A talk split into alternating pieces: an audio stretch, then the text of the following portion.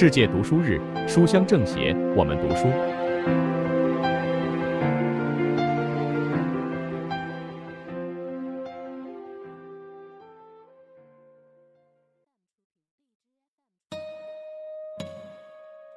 大家好，我是余杭区政协委员赵志强。书香政协，我们读书。今天我给大家推荐的书是《曹与和》，这是一部四千多年的中华文明的演变史。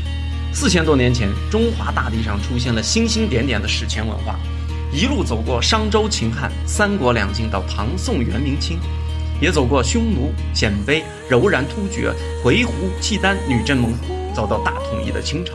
大江南北、长城内外的古人们是如何突破语言、宗教、习俗的隔阂，相互理解、相互学习，最终塑造的中国的呢？草的世界与和的世界是指哪里？又有何不同？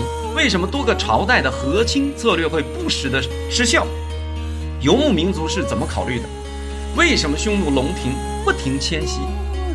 鲜卑人创立的北魏为何执意迁都洛阳？安禄山造反？是草原各势力博弈的结果，金朝帝还会被大臣打板子，谁才是谁的主子呢？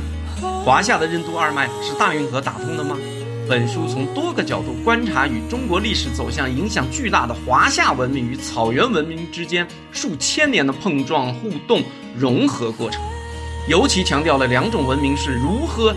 协调自身，如何呼应对方，如何选择文明的发展方向，如何不断演进，最后融合成璀璨耀眼的中华文明。这是一部宏大的中华历史作品，让我们更深刻地理解自己的来处，从而更好地理解国家、民族未来。